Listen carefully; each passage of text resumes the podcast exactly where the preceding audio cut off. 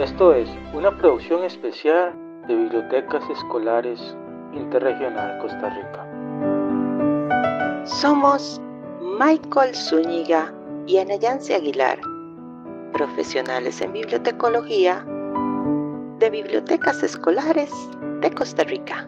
Estaremos compartiendo con todos ustedes la serie dedicada al Bicentenario de Costa Rica. Haremos un repaso por su historia. Primeros pasos de vida independiente de la Costa Rica de hoy. ¿Quién era Costa Rica antes de 1821? Una sociedad rural en transformación.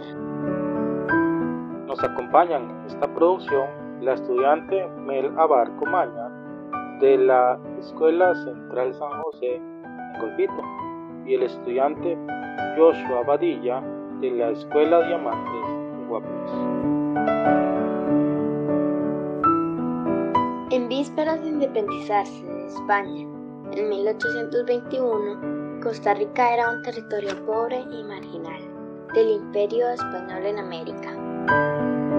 Más del 80% de las poblaciones, unas 60.000 personas, residían en el residuo territorio que se extiende entre los contornos de las ciudades de Cartago y Alajuela.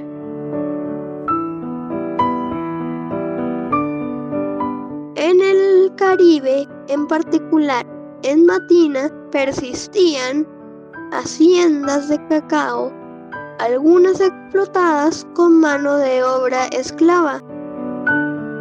Últimos restos del auge cacaotero experimentado a finales del siglo XVIII.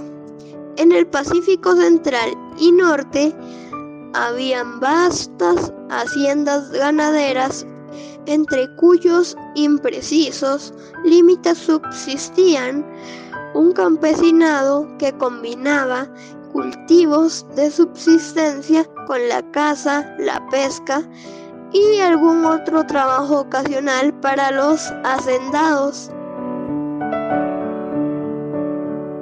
Y en las fronteras norte y sur estaban asentadas comunidades indígenas que lograron escapar al dominio español durante la época colonial.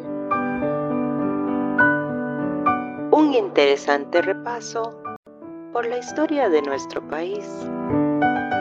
Acompáñenos en el siguiente capítulo de esta emocionante serie titulada El Bicentenario de Costa Rica.